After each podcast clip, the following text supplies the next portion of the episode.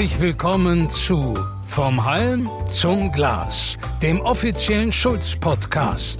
Alles rund ums Brauen, Melzen und Destillieren.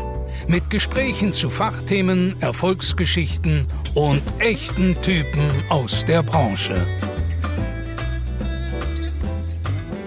Herzlich willkommen zu einer neuen Episode des Schulz-Podcasts vom Halm zum Glas. Mein Name ist Johannes Lauer, ich bin Ingenieur für Brauwesen und Getränketechnologie, 35 Jahre alt, gebürtiger Bamberger und Bierliebhaber. Zur Schulz Unternehmensfamilie gehöre ich nun seit neun Jahren, war zuerst im Bereich der Forschung und Entwicklung tätig und bin jetzt seit einigen Jahren der Produktmanager des Schulz-Melzungssystems. Unser heutiges Thema soll Malz lauten und da habe ich mir einen ganz besonderen Gast eingeladen, der ein absoluter Experte ist auf dem Gebiet der unterschiedlichen Einsatzmöglichkeiten von Malz, sowohl in der Getränkeindustrie, also beim Bier oder auch in Brennereien, als auch in der Lebensmittelindustrie. Sein Name ist Ulrich Fastel von der Malzfabrik Weiermann. Uli, schön, dass du Zeit gefunden hast und dir auch genommen hast und dass du hier sein kannst. Grüß dich, Servus, hallo. Uli, obwohl unsere Firmen ja quasi Nachbarn sind, treffen wir uns in Bamberg eher selten, sondern ganz oft auch auf internationalen Messen, Vorträgen oder Veranstaltungen, denn durch deinen Beruf bist du ja ganz schön viel unterwegs.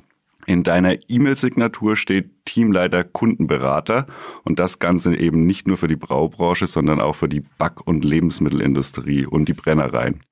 Vielleicht kannst du dich unseren Hörern kurz vorstellen, was sich hinter deiner Berufsbezeichnung verbirgt ähm, und was du so beruflich machst. Ja, ähm, ich bin gelernter Brauer und Melzer, ähm, habe dann in Weihenstephan studiert, Diplomingenieur für Brauwesen und Getränketechnologie. Und während meines Studiums habe ich einige Praktikas bei Weiermann ähm, gemacht, Praktika, und habe dort die Liebe schon zum Malz entdeckt und nach einer kurzen Episode außerhalb des Malzes bin ich dahin zurückgekommen. Ähm, mit unserer Vielfalt an Produkten wollten wir Kundenberater on the road schicken zum Kunden draußen in die Brauerei, damit wir unsere Produkte auch besser erklären können, ähm, dem Kunden näher bringen können. Und ich war einer der ersten vor knapp 15 Jahren.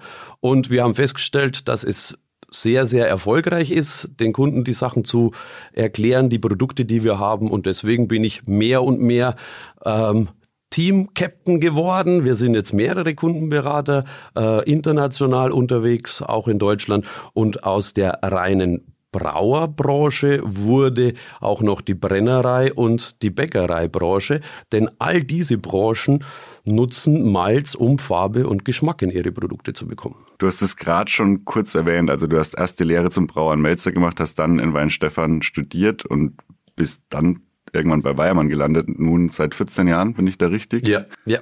Du hast gesagt, du hast ein Praktikum gemacht, aber gab es irgendwann so in deiner Brauerkarriere diesen Punkt, wo du gesagt hast, Malz, das ist so ein Thema, da interessiere ich mich. Kam das vielleicht während der Lehre schon oder gab es irgendein Praktikum, Studium? Manchmal gibt es ja so einen Moment, wo man weiß, ah, in die Richtung will ich arbeiten oder war es vielleicht einfach Weiermann als renommierte Firma oder wie kam so das Interesse? Weil im Studium, ich weiß es selber noch, so Malzvorlesungen und so weiter, viele sind jetzt nicht unbedingt so interessiert an dem Thema, sondern eher die Malzwürze-Themen und so weiter brauen. Ähm, aber du hast ja einen anderen Weg gewählt. Also ähm, ja, das, da, kommt, da kommen ein paar Faktoren zusammen. Es kommt dazu, Weiermann als renommiertes Unternehmen und ich gebe dir vollkommen recht. Ähm, die spannendste Vorlesung war auch für mich zu dem Zeitpunkt die Mölzerei-Vorlesung nicht. Ich habe bei Weiermann während meiner Praktika dann ähm, kennengelernt, dass Malz viel mehr ist als nur klassisches Darmalz, Pilsner und Münchner, sondern welche Vielfalt man produzieren kann, wenn man in Richtung Karamellmalze, Röstmalze, weitere Spezialmalze geht. Und das war das, was mich unglaublich fasziniert hat während der Praktika schon. Und am Ende des Studiums, mein erster Job, sage ich jetzt mal, war genau auf der anderen Seite der Wertschöpfungskette. Ich habe in der Filtrationsbranche ähm, und Stabilisierungsbranche meinen Werdegang angefangen und habe da festgestellt, ich möchte kreativer sein. Ich möchte mit den Rohstoffen spielen und ähm, dem Part ein bestehendes Produkt fertig zu stabilisieren oder zu erhalten, das dürfen andere Kollegen machen. Ich will auf die kreative Seite mit den Rohstoffen, vor allem mit dem Malz. Aber es ist ja relativ lustig, weil mein Werdegang ist ja ähnlich. Also ich habe während des Studiums ein Praktikum bei Kaspar Schulz gemacht damals, bin jetzt auch hier gelandet, zwar noch nicht 14 Jahre, aber neun Jahre. Ähm, bei mir war es damals so, ich habe gemerkt, so die technischen Themen, Vorlesungen interessieren mich, ich will mir das mal anschauen. Du hast es gesagt, dein Interesse wurde während des Praktikums geweckt, aber wie bist du denn drauf gekommen, ein Praktikum bei einer Malzfabrik zu machen. Viele wollen ja eine Brauerei. Also bei mir war es eben auch ähnlich. Ich habe es bewusst nicht in der Brauerei gemacht, weil ich mir das mal anschauen wollte. Wie ist dieses Berufsfeld? War es bei dir ähnlich oder wie bist du damals drauf gekommen? Nein, wie gesagt, ich habe eine Lehre als Brauer und Melzer gemacht und ähm, der Beruf heißt Brauer und Melzer. Aber du wirst es kennen. Du bist in der Brauerei. Die Melzerei kommt sehr, sehr kurz in dieser Ausbildungszeit. Und ähm, so ging es mir, dass ich ein bisschen was gesehen habe und gesagt, das kann es nicht sein. Es, es, es gibt viel, viel mehr mehr. Ich wusste ja schon äh, von, von verschiedenen Informationen, die ich irgendwo beiläufig mal von Weiermann bekommen habe, dass es mehr als drei Sorten Malz geben muss. Ich kannte sie bloß nicht, weil in der Brauerei gab es es nicht. In der Berufsschule werden sie dir nur bedingt gezeigt oder wurden sie nur bedingt gezeigt. Und deswegen habe ich gesagt, weißt du was, ich möchte noch mehr über Malz wissen und habe mich dann um einen Praktikumsplatz beworben bei Weiermann glücklicherweise habe ich eine Zusage bekommen und so ist das Ganze ja eigentlich schon 2000 losgegangen. Also vor über 20 Jahren hatte ich den ersten Kontakt zu Weiermann und bin dann eben vor 14 Jahren wirklich als ja, Berufs- oder als, als, als Kundenberater zurückgekommen. Also bist praktisch auch Privatfan geworden von ja. dem Thema. Ja, also ich hatte, ich hatte schon einen, ein Malzdisplay von Weiermann in meiner Studentenbude hängen. Wenn ich das gewusst hätte. Kommen wir nochmal auf deinen aktuellen Arbeitgeber Weiermann zurück. Ähnlich wie Kaspar Schulz habt ihr ja auch eine lange Historie, wenn auch nicht ganz so lange, aber Weiermann gibt es seit 1879 immerhin. Ich würde mal behaupten, fast alle unsere Hörer kennen Weiermann, aber vielleicht kannst du die Firma trotzdem kurz vorstellen und hast vielleicht auch die ein oder andere Insider Info parat, wo sich unsere Zuhörer so denken, ja, da hätten sie ganz schön mit ihrem Wissen glänzen können beim letzten Stammtisch, wenn sie das gewusst hätten. Ja, also du hast es ja bereits gesagt, wir haben auch eine lange Tradition seit 1879. Begonnen hat ja alles nicht als Malzfabrik, sondern als Rösterei für Getreidekaffee und das auf einem der Bamberger sieben Hügel ähm, vor der Brauerei Greifenglau, die wahrscheinlich auch einige kennen.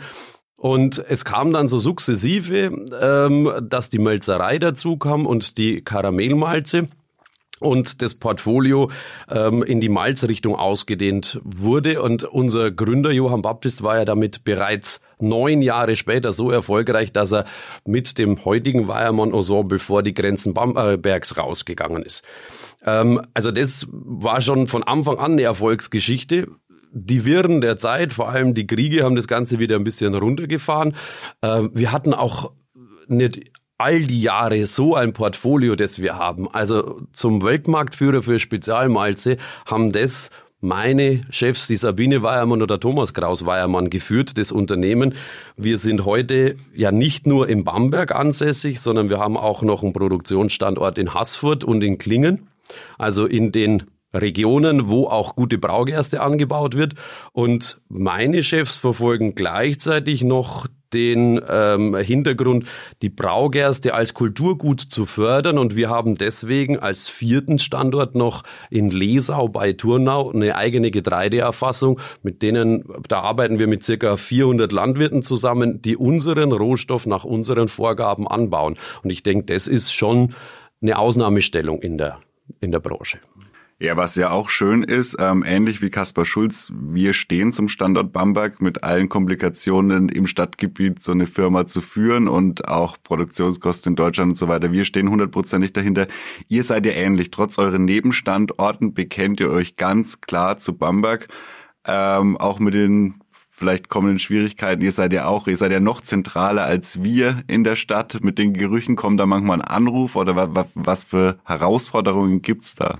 Also ähm, es gibt viele lustige Anekdoten, aber es gibt, wie du sagst, auch Herausforderungen. Ähm, auf der anderen Seite, wie du das schon gesagt hast, unsere Geschäftsleitung steht hundertprozentig zu Bamberg und auch zu den Anbietern in Bamberg, sei es Stadtwerke, sei es Ökostrom, mit dem wir unsere doch energieaufwendigen Prozesse so äh, naturnah wie möglich gestalten äh, wollen. Wir stehen ja auch unter Denkmalschutz. Unser Ensemble, unser historisches Ensemble steht unter Denkmalschutz. Das hat ähm, Herausforderungen, macht aber auch einen wunderschönen Punkt in Bamberg ähm, aus. Und äh, für die Gerüche gibt es natürlich äh, es gibt einmal Emissionsvorgaben, die man einhalten muss. Wir gehen da natürlich immer nur ein Stückchen drüber, weil wir uns dessen bewusst sind, dass wir mitten in einem ähm, Wohngebiet sind. Und ihr werdet es vielleicht hier auch schon gemerkt haben, wenn eine Schlechtwetterfront kommt, also wir haben ein Tiefdruckgebiet, dann riecht man die Malzfabrik doch ein bisschen intensiver. Ähm, viele, viele Leute lieben das. Und wenn man dann manchmal so rumguckt, dann habe ich in den Schrebergärten schon mitbekommen, dass die Leute sagen, okay, heute brauche ich nicht gießen, weil wenn ich den Weiermann riech, dann gibt's auf Nacht noch Regen. Also es hat auch sehr, sehr schöne ähm, Anekdoten, mitten in der Stadt seinen Produktionsstandort zu haben. Ja, wie gesagt, also ich bin Fan davon, von dem Geruch. Für mich ist es ein Stück Heimat, wenn es dann über Bamberg schwebt. Ähm, in deiner Vorstellung hast du, bist du schon kurz auf deine Funktion als Kundenberater eingegangen. Vielleicht konzentrieren wir uns da noch ein bisschen drauf. Was brauchen denn die Kunden so an Beratung? Geht es da einfach nur, welches Malzeug verwenden oder? Ja, auch. Ähm, wir, haben, wir haben über 85 verschiedene Produkte. Ich sage jetzt mal als Malzkorn, die wir anbieten. Ähm, dann haben wir noch circa zehn Flüssigprodukte, die wir bei uns in der Heinz-Weiermann äh, Röstmalzbierbrauerei herstellen. Und der Kunde hat manchmal eine Idee und sagt, es ist wunderbar, aber er verliert so, er sieht den, den, den Baum vor lauter Wald nicht. Ne? Und da kommen wir eben, wir wollen ihn da nicht im Regen stehen lassen, sondern dann kommen wir dazu und ich mit meinem Team wir, wir sprechen mit dem Kunden und sagen, was ist deine Idee? Wo möchtest du hin? Welche Geschmacksrichtung äh, schlägst du äh, oder hast du im Kopf? Welche Farbrichtung möchtest du einschlagen? Und dann können wir das Ganze natürlich schon wesentlich besser eingrenzen. Und wenn wir dann zwei, drei äh, äh, Malze haben, dann kann man natürlich auch noch weitergehen. Oftmals ist es so, dass man dann an äh, Rezepturen noch feilt und sagt, komm, äh, mach mal da vielleicht noch eine kleine Rast rein oder die Rast brauchst du nicht. Das kombinierst du mit dem, weil wir durch unsere Erfahrungen einfach, wir müssen den Kunden den Weg nicht neu beschreiten lassen, wenn wir die Hälfte schon kennen. Mhm. Und dann packst deine Sachen und fährst oder fliegst zum Kunden oder wie läuft es dann weiter? Ja, so, so, so kann man es im Prinzip äh, sehen. Erst spricht man meist per Telefon und dann sind wir so, dass wir den Kofferraum voll machen, wenn wir schon wissen, in welche Richtung das geht, äh, nehmen wir halt, sag ich jetzt mal, eine Auswahl von zehn Malzen mit, um eine Komposition ähm, zu erstellen. Und dann spricht man die ganzen ähm, Fakten mit dem Kunden durch. Und es geht bis dahin, wir können dem Kunden auch anbieten, bei uns einen Probesuch zum Beispiel zu machen. Und dann geht man halt mit dem Bier hin und sagt, an welchen Schräubchen dürfen oder sollen wir noch drehen. Wie macht ihr das eigentlich? Uli, du hast ja gesagt, du berätst die Leute überall auf der Welt. Und apropos überall auf der Welt, ich sage ja immer, wenn in einer renommierten Brauerei irgendwo auf der Welt ein Sack Spezialmalz umfällt, ist die Chance recht hoch, dass er das Weiermann-Logo trägt. Ähm, wenn ich im Fernsehen eine Doku über Bier sehe, irgendwann fliegt immer ein Sack Weiermann-Malz durchs Bild. Wenn ich auf die Seite über Malz auf dem Wikipedia-Artikel schaue, dann ist da ein Bild von eurer berühmten Malztafel, wo du ja auch gesagt hast, die schon in deinem Studentenzimmer hing, wo die Malzsorten nach Farbe aufgeschichtet sind. Ist es eigentlich immer inszeniert oder wie bekommt ihr das hin? Wie macht ihr das eigentlich? Wie machen wir das? Ähm, vielleicht darf ich dir dazu zwei Zahlen sagen. Wir haben in Deutschland circa 1700 Direktkunden, also Brauereien und Bäckereien und Brennereien. Weltweit sind es über 5000, schätzen wir. Ähm, wir arbeiten international mit über 50 Vertriebspartnern zusammen. Und ähm, wir haben durch verschiedenste, äh, ja, ich sage jetzt mal, preisgekrönte Biere unserer Kunden unseren Ruf immer weiter ausgebaut, ähm, dass die Leute die Philosophie verstehen. Geschmack und Farbe im Bier lässt sich wunderbar ich will nicht sagen einfach, aber wunderbar und hochqualitativ durch Weiermann machen. Und demnach, dass meine Kollegen in der, in der Exportabteilung und in der Disposition ähm, noch einen super Job machen, egal wo auf der Welt, zum richtigen Zeitpunkt, den richtigen Sack Malz dem Kunden vor die Brauereitür zu stellen. Ähm, ja, lieben die Kunden, egal wo auf der Erde, Weiermann aus Bamberg für sein Malz. Und Deswegen, es ist nichts inszeniert. Wir sehen ganz oft ähm, solche Dokus oder äh, solche Bilder, wenn sie schon lange im Kasten sind. Aber das ist so ein kleines Dankeschön, das die Kunden uns weltweit zurückgeben und über das sich das ganze Team natürlich unglaublich freut. Ganz klar. Ja, also wie du erklärt hast, Uli, ist es praktisch jetzt eigentlich so ein Selbstläufer, aber es war ja ein langer Weg dahin, dass, dass ihr da platziert werdet oder die Kunden das schätzen und ihr überall auf der Welt vertreten seid. Es war ja wahrscheinlich ein langer Weg. Ist dieser Erfolg und Aufstieg und gerade dieses weltweite kam ja vor allem, du hast es vorhin erwähnt, durch die aktuellen Firmeninhaber, die Sabine Weiermann und der Thomas Weiermann, die das dahin gebracht haben, die auch ganz viel in Marketing und so investiert haben. Die waren ja da wirklich zu einer Zeit auch ein Vorreiter in dieser Rolle. Ähm, zumindest kam es mir immer so vor. Wie siehst du das? Ich kann deinen Eindruck 100% teilen. Ähm, also mich faszinieren die beiden ähm, auch einfach auch menschlich und als als als als Geschäftsführer, als Geschäftsleute. Ähm, wie du richtig gesagt hast, jetzt ist, ich will nicht sagen ein Selbstläufer. Man muss natürlich, wer stehen bleibt, macht den ersten Schritt zurück. Nur wenn man äh, überlegt, was, was unsere Chefs an Reisekilometern, an Reisezeiten auf sich genommen haben, um angefangen von den Staaten über äh, die, die, die weltweit verteilten Vertriebspartner, um bei denen vor Ort zu sein, um wir nennen es ja äh, immer gerne, um Brücken zu bauen, um dieses, diese Weiermann Family, um dieses Weiermann Team weltweit aufzubauen. Ähm, das sind viele, viele Stunden im Flugzeug, das sind viele, viele Tage und Wochen außer Haus, ähm, um seine Produkte nach vorne zu bringen und um ähm, aus Geschäftspartnern ich sage jetzt mal, Freunde werden zu lassen. Und nur so funktioniert es dann am Ende, dass es so, ich will jetzt mal sagen, so eine Art Selbstläufer ist, wobei wir natürlich ähm, immer noch diese Freundschaften pflegen, damit auch das Geschäft so läuft, wie es heute läuft. Ihr seid Weltmarktführer für Spezialmalz und das seit geraumer Zeit. Ich habe mal vor unserem Gespräch nachgeschaut. Ihr schreibt Kunden in über 138 Ländern. Kennst du eine aktuelle Zahl oder na, die aktuelle Zahl ist immer so irgendwo zwischen 135 und 140.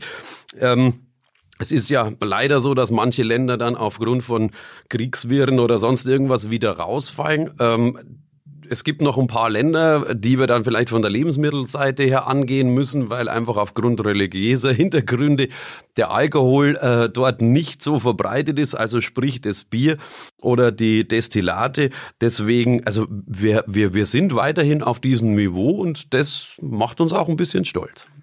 Als Weltmarktführer, wenn ich es mit dem Sport vergleiche, seid ihr seit langer Zeit sowas wie der dauerhafte Tabellenführer oder Meister. Es gibt ja auch Konkurrenz, die schläft nicht. Ähm, empfindet ihr das eher als Lob und sagt ihr, ihr tragt eure Lorbeeren mit Stolz und ruht euch drauf aus oder ist es eher ein Druck, diese Position immer zu verteidigen? Beides, beides. Ähm, es ist es ist ein Ansporn. Ein, ähm, Druck ist vielleicht das falsche Wort. Es ist ein Ansporn. Natürlich ähm, nicht stehen zu bleiben, nicht einen Schritt rückwärts zu machen. Wir sehen das sehr wohl, dass unsere Mitbewerber ähm, natürlich sich auch weiterentwickeln und ähm, sowohl die Geschäftsmöglichkeiten als auch die, die, die, die Möglichkeiten der Aromenvielfalt, der Farben sehen. Und unser Ansporn ist genau das, wenn wir sehen, nochmal einen Schritt draufzusetzen um die Nase äh, vorne zu haben und es eben von der Maltseite, von der Portfolio-Seite, vom Service, von der Beratung. Ähm, ja, das ist so, ich denke jetzt mal, du hast es mit der Tabelle oder mit der Bundesliga oder so, wenn man es vergleicht. Ähm, die Bayern kriegen auch immer wieder mal einen Schub, weil sie nicht alleine sind, sondern vielleicht Dortmund, Leipzig und so weiter ein bisschen anschieben. Ihr habt ja ein riesiges Portfolio an Malzsorten. Ähm, kannst du da ein bisschen beschreiben, was habt ihr alles im Petto? ähm, und wo werden diese eingesetzt, ohne jetzt zu weit ins Detail zu gehen, aber mal so einen groben Überblick nochmal für unsere Kunden. Vielleicht ist da auch was dabei, wo Leute gar nicht wussten, dass ihr das anbietet. Also du, du musst ja im Prinzip äh, oder du kannst die, die Malze in, in, in Kategorien einteilen. Du hast einmal den großen Block der, der Darmalze, das sprich, das sind die hellen, ähm, angefangen von Pilsner Malz bis hin zu Münchner Malz Typ 2, sage ich jetzt mal. Ähm, dann hast du die Karamellmalze. Das wäre jetzt von ganz hell, ähnlich wie ein Pilsner Malz, ohne dass du die Farbe veränderst, aber du kannst an Schaum und Geschmack arbeiten, bis hin zum Kara Aroma, das schon Röstnoten mitbringt. Und dann als dritte Kategorie hast du ja wirklich die, ähm, ich sage jetzt mal, die, die äh, Röstmalze, die eben die dunkle Farbe und die Kaffee, Kakao, Schokoladennoten in die Biere bringen. Und dann hast du ja noch so, so ganz spezielle Geschichten wie jetzt ein Sauermalz oder ein Rauchmalz oder sowas, die von der Herstellungsart als Darmalze gehandelt werden, aber dann nochmal so einen, einen technologischen äh, Schub geben können. Deswegen werden sie halt zur, zur technologischen Anpassung von verschiedenen Suden eingesetzt.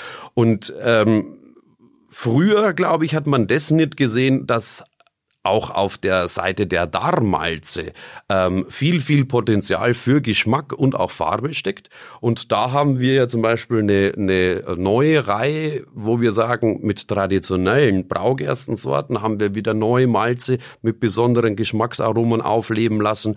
Wir haben ähm, tennengemälztes, ähm, traditionell hergestelltes Malz mit im Portfolio, weil auch da die Aromen ein bisschen anders äh, sich gestalten als beim industriell hergestellten Pilsner Malz und das bereits in dieser, nennen wir es mal, Dar- und Basismalzkategorie so viele Möglichkeiten stecken, das glaube ich, wissen viele nicht. Wussten viele nicht.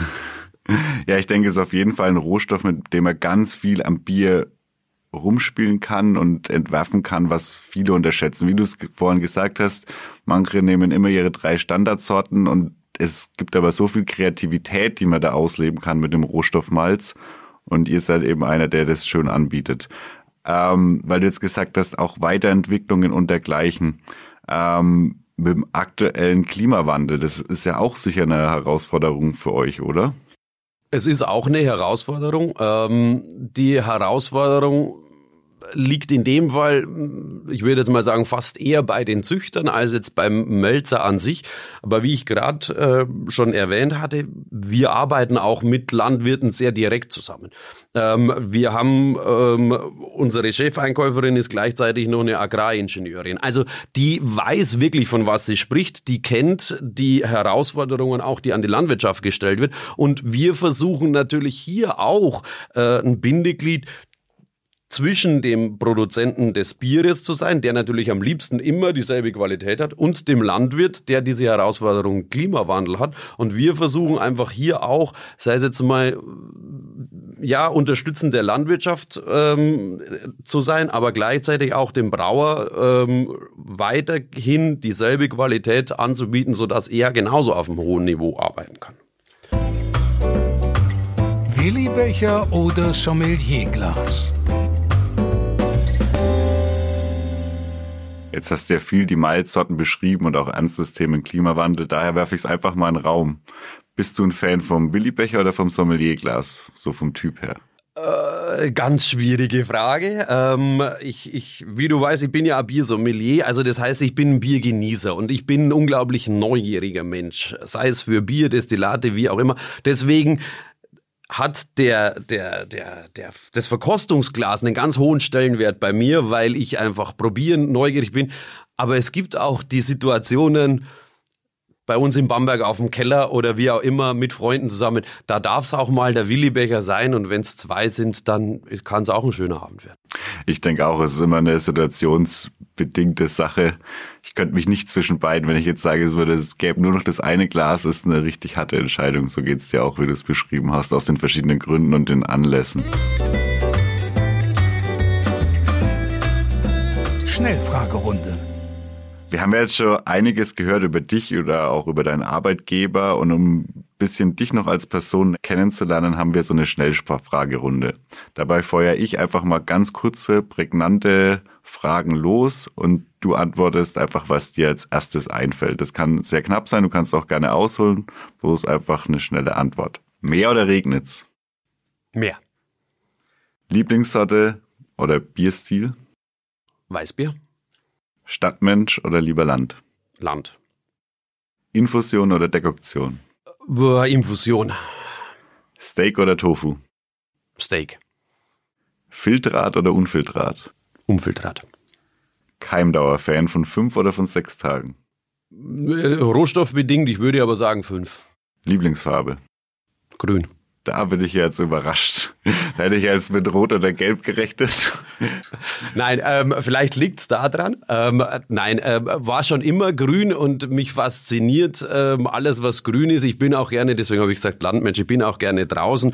Ähm, und wie gesagt, vielleicht kriegen wir das irgendwann nur hin, dass wir auch mal Malz für grüne Biere oder sowas haben. Das wäre das wäre ein Traum. Aber nee, seit, seit kleinster Kindheit grün. Freut mich auf jeden Fall, dass der Lieblingsfarbe dann in unserem Firmenlogo. Und das war, das war nicht für dich. ähm, wieder zurück zu den Malzen. Stichwort Wertschätzung für gutes Malz.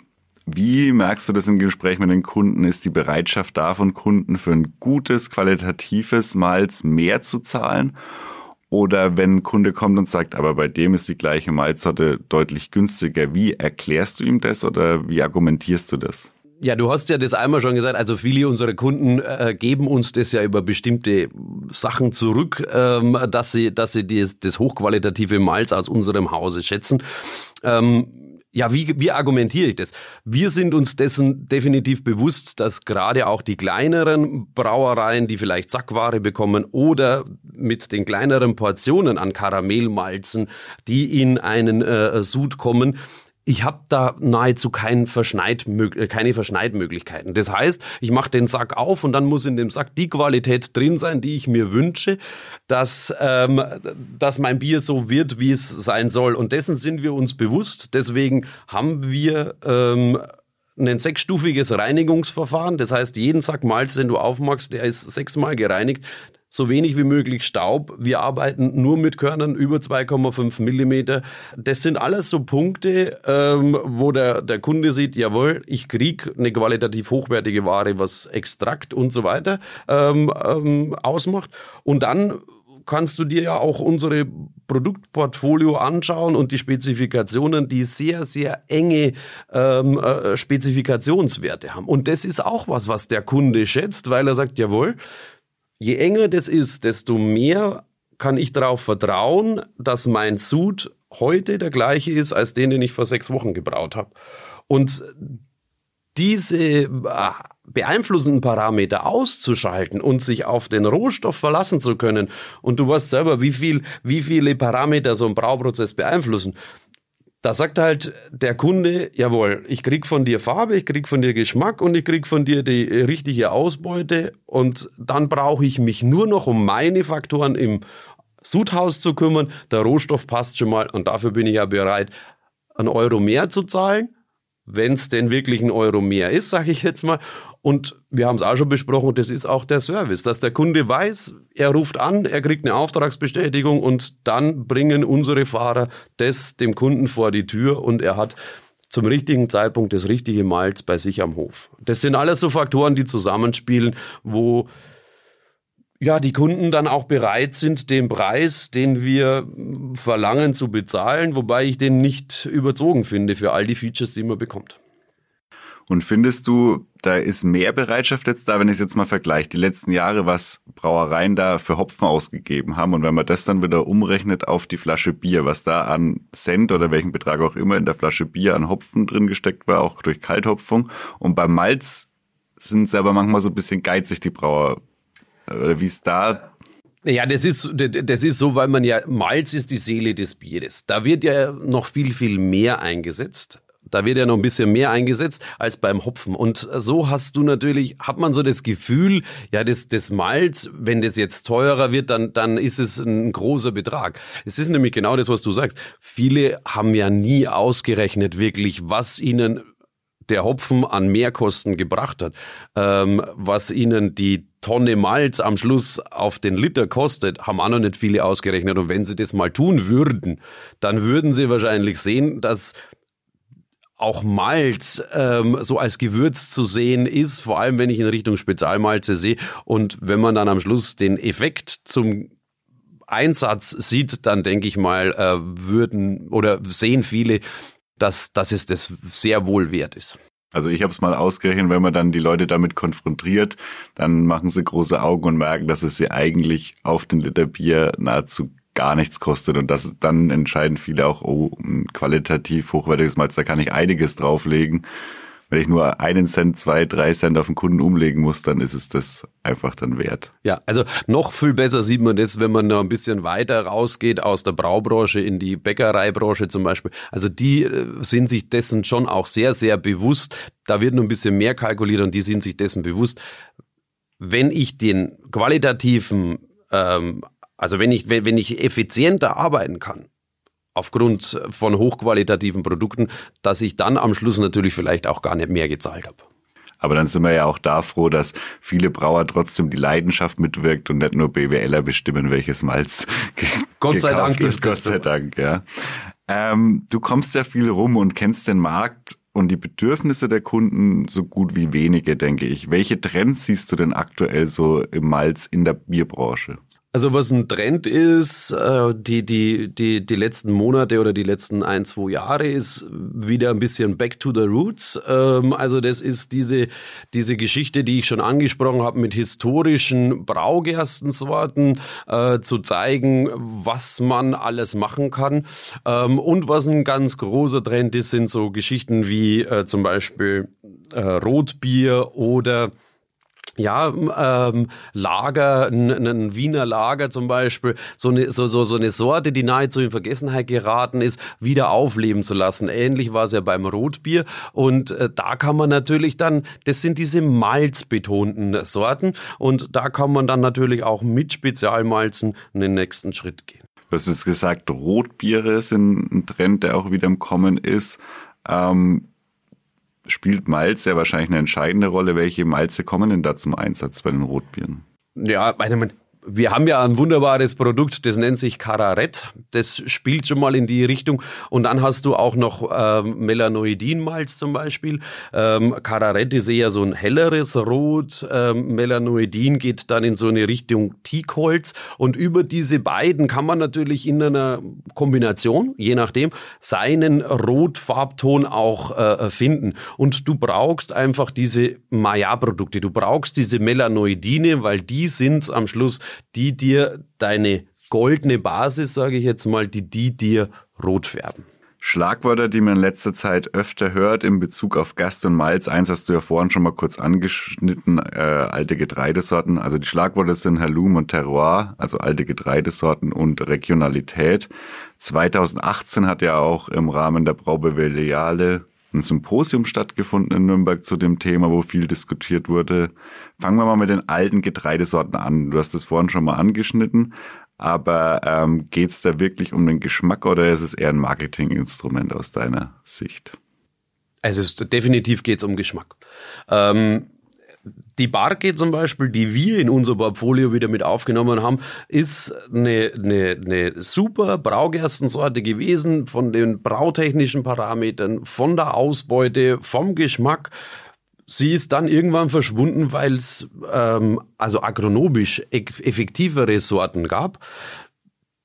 Jetzt, wo man sie wieder aufleben hat lassen, merkt man, wie man allein durch ein damals eine Basis von Barke, eine Vollmundigkeit in Biere wieder äh, reinbringen kann, auf ganz einfache Art und Weise. Und wenn man verschiedene ähm, Gerstensorten nimmt und da mal bewusst Sude macht und die bewusst verkostet, dann wirst du auch feststellen, dass eine Barke ähm, ein leicht süßliches, toffeeartiges Aroma hat, während, äh, ich sage jetzt mal, andere Sorten ähm, eher in eine, eine strohigere Richtung gehen. Ähm, und dann ist es natürlich auch so, das ist der Grund, warum wir dabei sind, eine weitere Sorte aufzunehmen. Ähm, weil man da schön zeigen kann, wie unterschiedlich allein die Gerstensorte ein Pilsener Malz zum Beispiel werden lassen können muss ich jetzt aus persönlichem Interesse kurz mal vom Thema zwischenfragen. Du hast jetzt gesagt mit der Vollmondigkeit bei der ja. Barke. Mir kommt so vor, aber das kann auch nur ein Eindruck sein, dass insgesamt die Biere über die letzten Jahre wieder mehr vollmundiger wurden oder darauf geachtet wurden. Kommt es mir nur so vor, aber, oder du als Biersommelier kriegst ja einiges auf deinen Tisch also insgesamt bin, bin ich auch der Meinung, dass die, dass die Biere, ich sage jetzt mal, die Bierstile sind auch wieder in diese Richtung gegangen. Man hat einfach gesagt, es darf wieder alles ein bisschen voller sein. Das ist ja auch die letzten Jahre der Trend, wieder mehr Kellerbiere, Zwickelbiere und sowas zu haben, wo ein bisschen, man darf die Hefe, man darf das Malz auch schmecken und man darf auf der anderen Seite den Hopfen schmecken, je nach Biersorte. Ähm, man ist von diesem, von dem, dem klassischen, ähm, ich sage jetzt mal, ähm, ja, uniformen Bieren geht man immer mehr wieder weg. Wobei ich da sage, ein schönes, schlankes Pilz mit einer wunderbar ausgeprägten, schönen Hopfennote obendrauf, zum richtigen Zeitpunkt, am richtigen Ort, mit den richtigen Leuten, ist auch ein wunderbares Bier. Brauchen wir überhaupt nicht drüber reden. Nur ich freue mich, dass wir von dieser Uniformität wieder wegkommen und dass jeder sein Spiel spielen darf. Und vor allem, dass die Brauer die Malze entdecken, um zu spielen sehe ich wie du, also mit den Bierstilen und Sorten, alles hat da seine Berechtigung. Wenn mich jemand immer nach Lieblingsbier fragt, kann ich dir nicht beantworten. Nenn mir erstmal den Moment, in dem ich es trinke, weil je nachdem habe ich auch Lust auf ein ganz anderes Bier und freue mich halt über diese Vielfalt. Ähm, zurück nochmal zu den alten Getreidesorten. Du hast es schön ausgeführt. Denkst du, das ist ein Thema, was langfristig an Bedeutung gewinnt oder ist das ein zeitlich begrenzter Trend? Ist schwer zu sagen. Ähm, ich denke, dass es noch über viele Jahre hinweg ähm, ähm, eine Grundlage, ein Trend sein kann, einfach aufgrund dessen, dass er gerade erst begonnen hat und dann noch sehr, sehr viel Potenzial ist, solche Sorten wieder aufleben zu lassen und auch äh, mit dem Terroir zu spielen. Also wir haben ja zum Beispiel mit unserem äh, italienischen äh, Partnern und, und, und Kunden haben wir, wir, für die haben wir ja auch unser Eric Lea Pilz ähm, angebaut. Das ist eine Braugerstensorte, die so ausgewählt worden ist, dass sie im der Gegend Ereglea, das ist also in der Nähe von Venedig in Italien wunderbar passt. Das ist ein, ein Malz, das am Schluss ganz eigene äh, ähm, Parameter wieder mitbringt. Du kriegst äh, sehr ähm, äh, crispy, eher schlanke Biere raus, ähm, mit eher einer Kernigkeit, die aber schlank sind, aber nicht leer. Ähm, wenn du da einen schönen Hopfen dazu nimmst, hast du ein wunderschönes mediterranes äh, äh Grundgerüst für deine Biere. Ähm, also ich sage, solche Terroir-Geschichten werden mit Sicherheit interessant werden. Hier haben wir mit Italien begonnen. Ich weiß nicht, welche Länder da noch folgen werden. Wir haben mit Barke begonnen. Ich weiß, dass wir an einer nächsten Sorte arbeiten, die demnächst äh, wir wahrscheinlich vorstellen werden. Also da ist noch viel Musik drin, sage ich jetzt mal, für die nächsten Jahre. Du hast ja gerade das Thema Terroir jetzt noch aufgegriffen, also Regionalität. Hier interessiert mich besonders persönlich deine Meinung. Seit 2013 haben wir als Kasper Schulz ja auch wieder in unserem Produktportfolio ein Melzungssystem, Trommelmelzungssystem.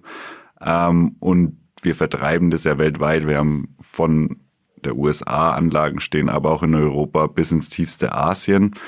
Die Kunden sind dabei von Whisky-Destillerien, aber auch Brauereien, die wieder ihr eigenes Malz herstellen oder aber auch äh, Farmer, ähm, ein großes Thema, was mich mir da immer wieder begegnet mit Betreibern von Melzereien, aber auch vor allem mit Brauereien, die sagen, ist das Thema Regionalität. Also so dieser Wunsch des Konsumenten, also eigentlich dem Biertrinker dann, wenn ich ein Bier hier aus meiner Heimat hab, dann soll das auch mit einem Rohstoff gebraut werden. Also die Gaste oder das Malz, was, was hier hergestellt wird. Also diese Regionalität sehen wir nicht nur in der Bierbranche, die sehen wir in Supermärkten, bei Gemüse und überall eigentlich. Ähm, also das ist ein Thema, was mir immer wieder, was ich immer wieder zu hören bekomme. Du bist viel in der Welt herumgekommen. Kannst du hier einen ähnlichen Trend beobachten? Und du hast jetzt ein Beispiel schon genannt mit dieser italienischen Gaste. Was habt ihr da in petto oder in Planung, um dem entgegenzuwirken? Also ich sage jetzt mal, ich bin, der Trend ist meines Erachtens weltweit. Ist der, ist der so? Ähm, wir sehen es bei uns ja äh, genauso. Ähm, wenn du in den Supermarkt gehst, hast du überall schon deine Regionalecke. Ähm, ich finde es in Franken dann immer ganz lustig, wenn dann eine Brauerei drin steht äh, als Regionalprodukt, weil wir ja so viele regionale Produkte haben. Ähm, aber das jetzt mal als Sidestep. Aber das war auch der Grund, oder das ist auch die Philosophie von, von Weiermann. Deswegen haben wir äh, in Klingen, also im Thüringer Becken, eine wunderschöne Braugerstenregion, einen Produktionsstandort, damit wir regional die Gerste reinfahren können und verarbeiten. Deswegen haben wir hier im fränkischen Jura oben unsere Getreideerfassung und arbeiten da mit den Landwirten zusammen, um regionalen Rohstoff zu haben und seit jetzt vielen Jahren können wir sagen, wir haben deutsche oder hauptsächlich deutsche Ware im Anbau ähm, und in der Verarbeitung und somit schwerpunktmäßig fränkische Produkte, thüringische Produkte und können so auch den regionalen Markt ähm, bedienen. Also da bin ich komplett deiner Meinung.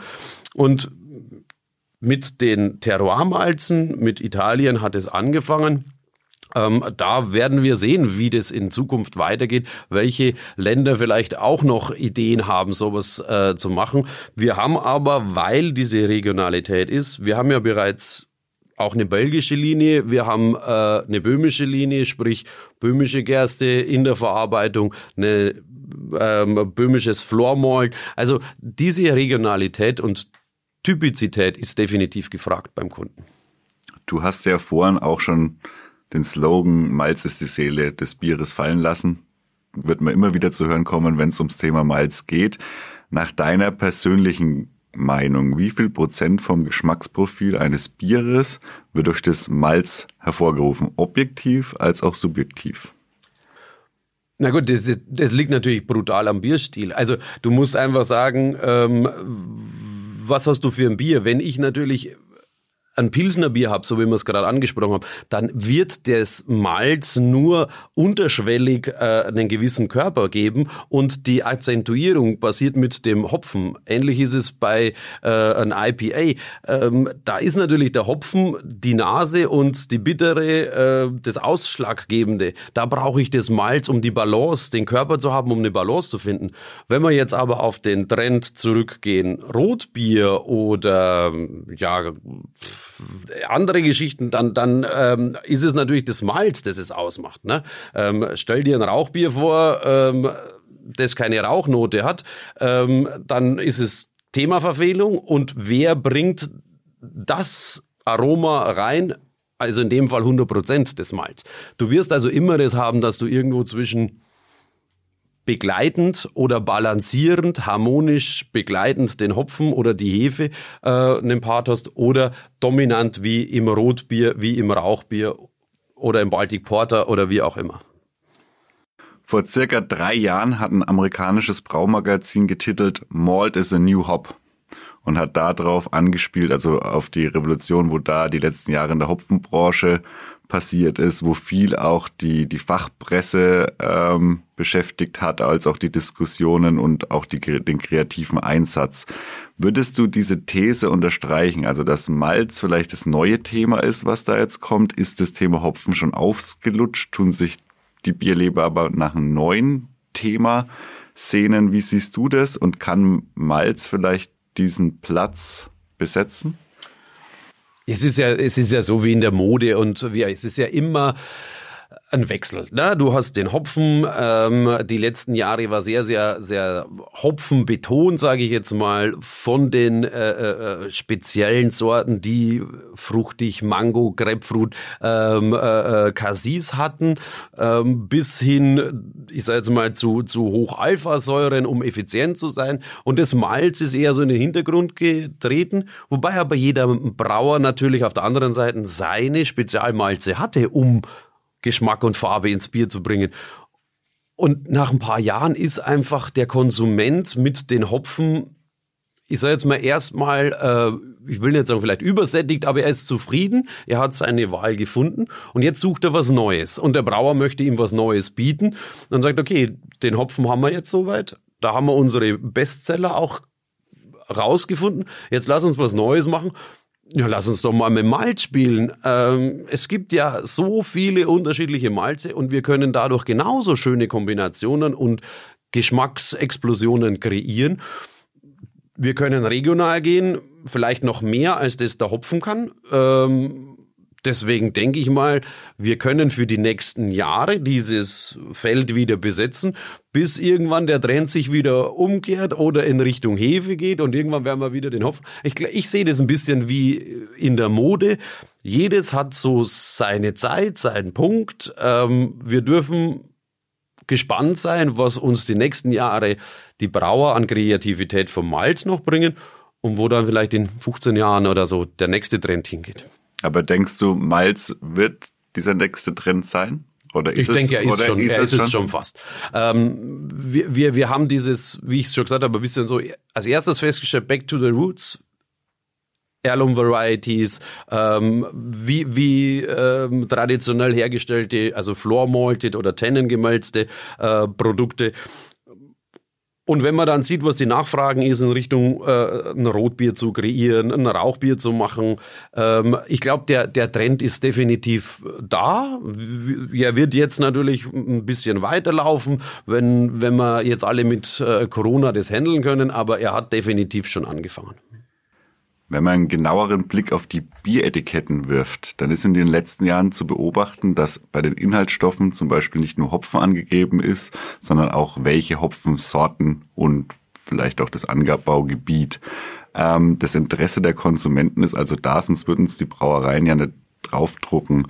Kannst du dir vorstellen, dass man das auch bei Malz in Zukunft häufiger auf den Etiketten finden wird? Also welche Malzsorte oder vielleicht auch aus welcher Malzfabrik das Ganze kommt?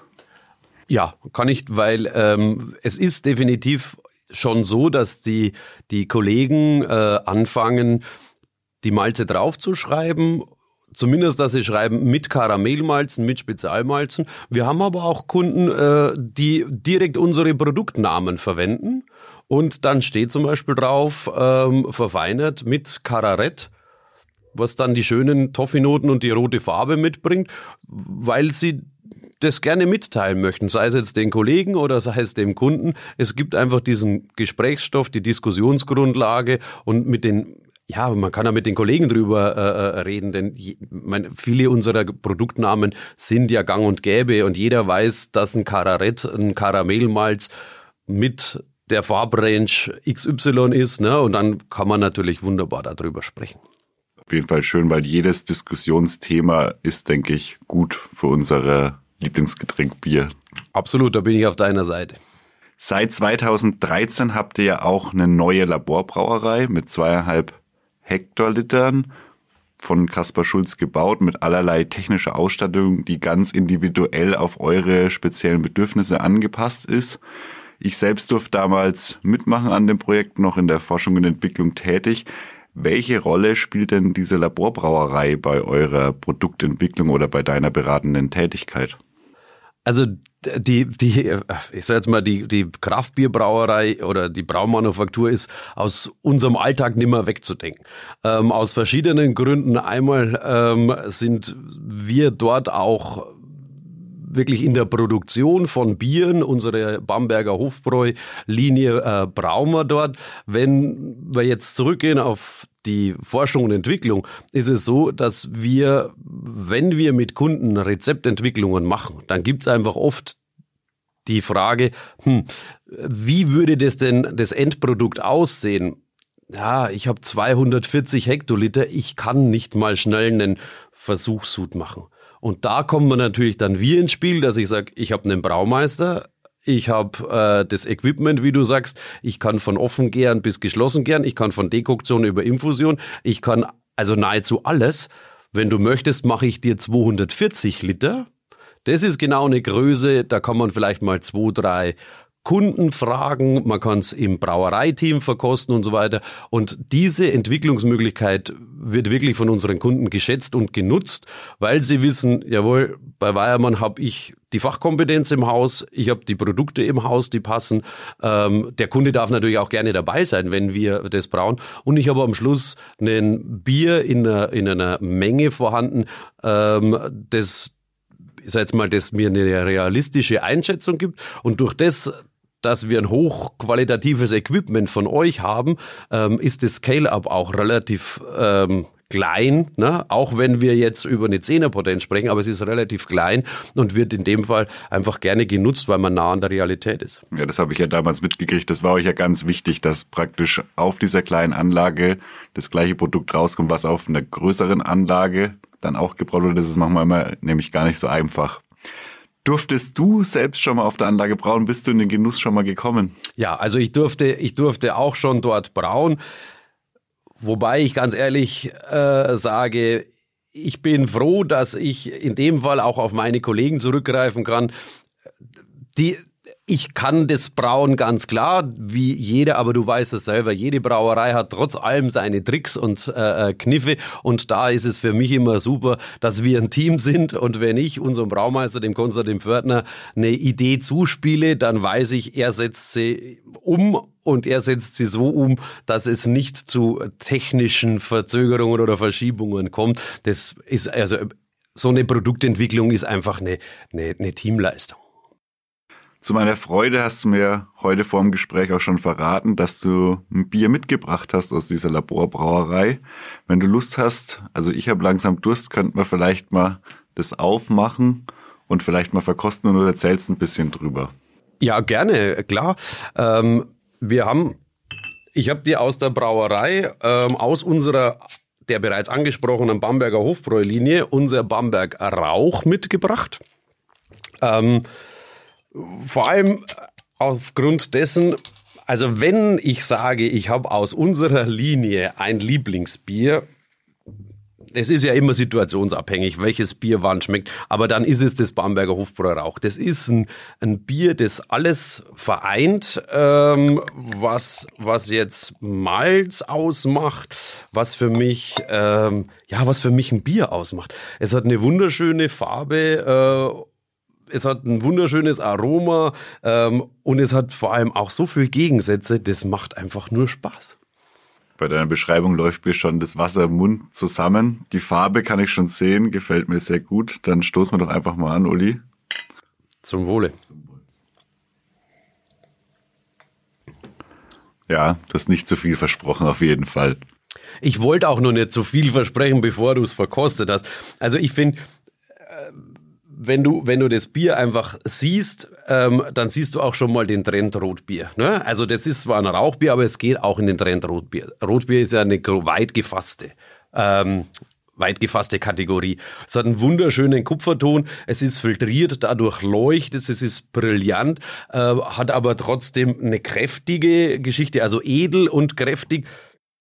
Ähm, du hast eine Malzigkeit drin, du hast so einen Toffee-Charakter drin, der einen wunderschönen Körper macht. Es ist aber auch nicht zu süß oder, oder, oder mastig.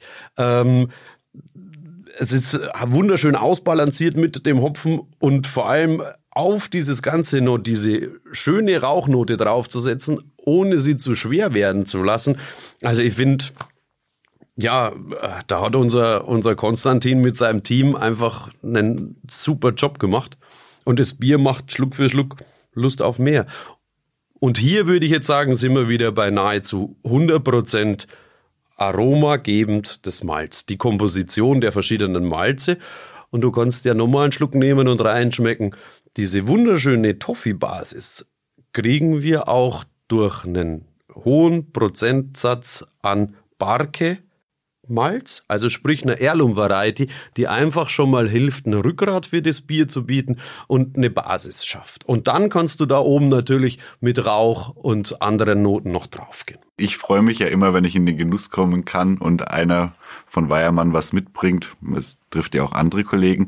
Hat der allgemeine Bierliebhaber, also der Endkonsument, der jetzt keine Brauerei oder so, auch die Möglichkeit, diese Biere, die ihr da braut, zu erwerben oder kommt er da auch ran? Ja, ähm, es gibt verschiedene Möglichkeiten. Die beste Möglichkeit ist, wenn man sich auch mal ähm, ein bisschen das Ensemble von außen anschauen will, dass man in die Brennerstraße kommt. In unserem äh, Shop Living and Drinking haben wir eine Auswahl ähm, an Kundenbieren international, was es sehr spannend macht. Aber natürlich bieten wir dort auch unsere Biere an. Ähm, wir haben die Bamberger Hofbräulinie, aus der jetzt auch das Rauchbier stammt. Ähm, auch unsere anderen Biere, die auch mal gern, gerne experimental sein dürfen. Äh, Raspberry Porter, eine Hollergose haben wir heuer gemacht. Ähm, auch diese Biere kann man dort kaufen. Äh, eine selektive Auswahl bietet sogar der Rewe ähm, in Bamberg an, in der, in der Pödeldorfer Straße. Und wir haben auch ein paar ähm, Gastwirte in Bamberg, die unsere Biere gekostet und lieben gelernt haben dabei und gesagt haben, das möchten wir unseren Kunden nicht vorenthalten und dann ein oder zwei Hähne freigemacht haben und ihre Gäste mit unseren Bieren verwöhnen. Kommen wir mal vom Brauen weg. Malz wird ja auch nicht nur für die Bierherstellung oder die Whiskyherstellung, also im Getränkebereich, sondern auch viel in der Lebensmittelbranche verwendet. Kannst du hier vielleicht ein paar Beispiele nennen, wo euer Malz in der Lebensmittelbranche verwendet wird und wie sich das Malz vom Braumalz unterscheidet oder ob das gleich ist und welche Funktionen von dem Malz bei den Lebensmitteln denn so begehrt sind? Also die Malze, es ist immer das Portfolio, weil wir sagen, die Malze sind qualitativ, geschmacklich, farblich, sind sie äh, AAA und der Brauer braucht's, der Brenner braucht's, der Bäcker oder die Lebensmittelindustrie. Es sind unterschiedliche Anwendungsgebiete. Der Brauer hat einfach die Geschichte, dass er äh, Farbe und Geschmack braucht. Der Brenner, weißt du selber, ihr habt eine eigene Destille, äh, der braucht die Farbe nicht, aber er braucht den Geschmack. Der Bäcker braucht den Geschmack und nimmt aber gerne auch mal ein bisschen Farbe mit. Der Bäcker kann aber zum Beispiel auch wie der Brenner sagen, ich brauche vielleicht nur die enzymatische Kraft. Der Brenner macht dann sein, sein, seine Enzymatik, seinen Aufschluss der Rohware. Der Bäcker hat es zum Verbessern, zum Aufschließen der Stärke, dass die Gärung besser funktioniert. So hast du am Schluss äh, eine intensivere Gärung, du hast mehr CO2-Bildung, du bekommst ein fluffigeres Brötchen. Ähm, gleichzeitig bindet der Malzzucker ein bisschen hm, Wasser. Das heißt, wenn du äh, dir mal im Supermarkt so ein, so ein Aufbackbrötchen anschaust und du findest die Aufbackbrötchen, die mit Gerstenmalzextrakt sind, dann sind es die, die du vielleicht, wenn du sie Sonntag früh aufbackst, auch abends noch essen kannst. Äh, weil der Gerstenmalzextrakt mehr Wasser bindet und dadurch hast du eine bessere Frischhalte. Und wenn du natürlich beim Bäcker dir das kaufst und er mit Malz arbeitet oder mit Malzextrakt, bindet er mehr Wasser und dadurch ist das Brot, das Brötchen wesentlich länger frisch. Und wenn er dann nur mit dem Karamellmalz arbeitet, kann er genau die Noten reinbringen, Toffee, Karamell, wie wir es beim Bier herkennen und gleichzeitig noch eine gewisse Farbe. Und wenn wir jetzt dann noch weitergehen, dann haben wir Hersteller Müslis, Frühstückscerealien, sage ich jetzt mal. Wir haben Essigproduzenten, die dann Malzessig machen oder die, die äh, Farbe nutzen. Wenn wir Farbe sprechen, dann ist es unser Röstmalzextrakt, der gerne in der Lebensmittelbranche eingesetzt wird als 100% natürlicher Ersatz für Zuckercouleur, also sprich E150. Du hast hier dieselben Möglichkeiten, bist aber natürlich Clean Label. Und da sind wir wirklich von dem Barbecue-Hersteller über den Malzkaffee-Produzenten bis hin zu äh, Veggie-Patty-Burger, die über Röstmalzextrakt, ich sag jetzt mal, ähm, die, die ansprechende Farbe bekommen, überall mit dabei. Süßer Malzextrakt für ähm, Salatdressings, Convenience-fertig Salatdressings, für Soßen, äh, Konservendosen. Ähm, und am Ende ich habe sogar Kunden in der äh, Pet-Food-Industrie, die für den Liebling des Menschen, keine Ahnung, wunderschöne äh, Nassfutterkomponenten haben, aber auch Trockenfutter, äh, Hundeleckerlis und so weiter. Auch da findet man überall Malz. Also es ist auf jeden Fall super spannend, weil ich denke, ganz viele normale Bürger wissen gar nicht, wie vielschichtig Malz ist, wo das überall eingesetzt wird. Bei Bier ist es jedem bekannt und vielleicht noch beim Malzbier für Kinder. Und dann denken die meisten, da endet der Einsatzbereich, aber das ist ja ein wahnsinnig hoher Bereich und auch dann immer je nach Anforderungen, du hast es gesagt, mal geht's um die Farbe, mal geht's um den Geschmack, mal geht's um die Funktionen, die Malz mit sich bringt. Und es ist ja auch ein aufwendiger Prozess, das Malz dahin zu bringen, dass es diese Funktionen hat. Stichwort gesünder Leben. Neben vielerlei neuen Sportangeboten und Trainingsansätzen hat dieser Gedanke ja auch großen Einfluss auf die Lebensmittelindustrie, über die wir gerade sprechen. Und da kommen ja allerlei neue Produkte im Bereich der Getreide aktuell auf den Markt, sowohl von renommierten Lebensmittelherstellern als auch ganz viele kleine Start-ups, die sich da neu gründen und neue Produkte auf den Markt bringen. Ein Riesenthema, was man aktuell hört, auch im Fernsehen und dergleichen, sind ähm, Produkte aus gekeimten Getreidesorten. Und man verspricht sich da einige positive Effekte auf die Gesundheit. Also zum einen sollen die Nährstoffe wie Eisen, Calcium, Magnesium oder Zink besser für den Körper verfügbar sein, also besser aufgenommen werden können. Genauso bei den Proteinen, das Aroma soll gesteigert werden. Und diese Produkte werden meistens zusammengefasst äh, unter Sprouted Grains. Und die Endprodukte, du hast ja zwei schon genannt, ähm, sind Müsli, Reis, Nudeln, Flocken und dergleichen. Stellt ihr auch solche gekeimten Produkte für Lebensmittelhersteller zur Weiterverarbeitung her? Und ist das ein Markt, der langfristig noch wachsen wird? Also ja, ähm, mein äh, Sprouted, Sprouted Grain ist das, was der Brauer ja äh, schon immer einsetzt, wenn er Malz äh, äh kauft. Es ist nur nicht hundertprozentig mit diesem Punkt zu vergleichen. Ähm, man muss hier auch wieder unterscheiden. Es gibt diesen klassischen Sprouted Grain, wo man wirklich die, die, die grünen Keimlinge zu sich nimmt. Ähm, das ist natürlich für uns nicht darstellbar. Du kannst kein Grünmalz verschicken, du kennst das selber. Grünmalz würde dir viel zu schnell äh, verderben. Aber äh, diese ganzen positiven Effekte, dass wir die Lösungsvorgänge, also sprich Proteolyse, Zytolyse, dass wir das ganze Korn ähm, aufgespalten haben, um es leichter verdaulich zu machen, das ja, das haben wir und das ist auch der Grund, warum manche Kunden sich unsere Produkte eben ausgesucht haben und sagen, ich möchte in mein Breakfast Porridge ähm, Malzmehl einarbeiten, weil es diese Vorteile bringt. Neben der Süße, neben der Bindung äh, eine Ballaststoffkomponente. Wenn ich jetzt die Gerste mit den Spelzen komplett vermahle, die Inhaltsstoffe, wie du sie genannt hast, Spurenelemente sind definitiv auch interessant.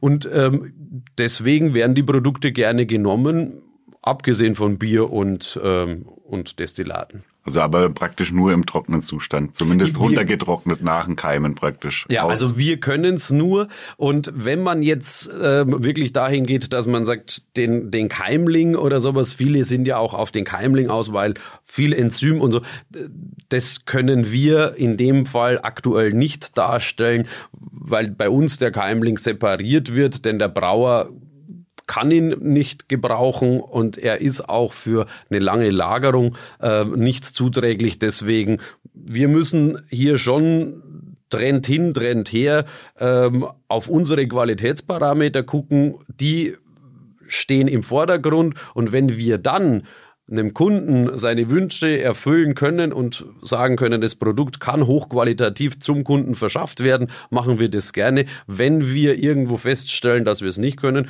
dann ähm, ja, werden wir das auch entsprechend kommunizieren. Also es ist auf jeden Fall immer ein spannendes Thema Malz in der Lebensmittelbranche, weil sich da auch gerade so viel wandelt und auch rausgefunden wird durch die Wissenschaft, was man teilweise noch gar nicht wussten eben. Genau, da kann man auch viel mit Flüssigprodukten dann zum Beispiel auch spielen, wenn es darum geht, Mineralstoffe und, und, und Spurenelemente weiterzugeben. Die Forschung kann da aber definitiv noch zuarbeiten, da gebe ich dir vollkommen recht. Was würdest du schätzen? Ich weiß nicht, ob du die Zahlen kennst, aber rechnen wir mal Malz für Brennereien und Brauereien bei euch bei Weiermann raus. Welchen Prozentsatz macht da so der Lebensmittelbackbereich aus?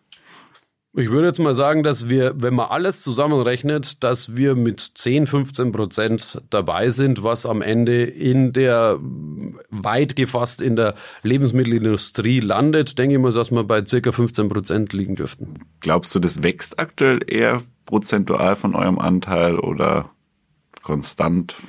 Es ist, es ist eher ein, ein wachsender Markt, ganz klar. Ähm, wie du das gerade gesagt hast, weil der Fokus da drauf geht, um natürlicher äh, zu werden. Und wie kann ich natürlich süßen? Mit einem Malzextrakt, wie kann ich natürlich färben? Mit einem Röstmalzextrakt, äh, wie kann ich äh, auf einfache Art und Weise ein bisschen mehr Ballaststoffe reinbringen. Ich vermale das äh, Gerstenkorn, Gerstenmalzkorn und habe somit automatisch mehr. Also wir können mit dem Malz unglaublich viele Benefits liefern auf ganz natürliche Art und Weise. Das rutscht immer mehr in den Fokus.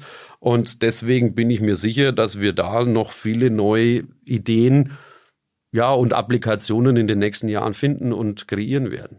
Schön, dass wir da mal auch einen Experten haben, der sich da in dem Lebensmittelreich ein bisschen auskennt.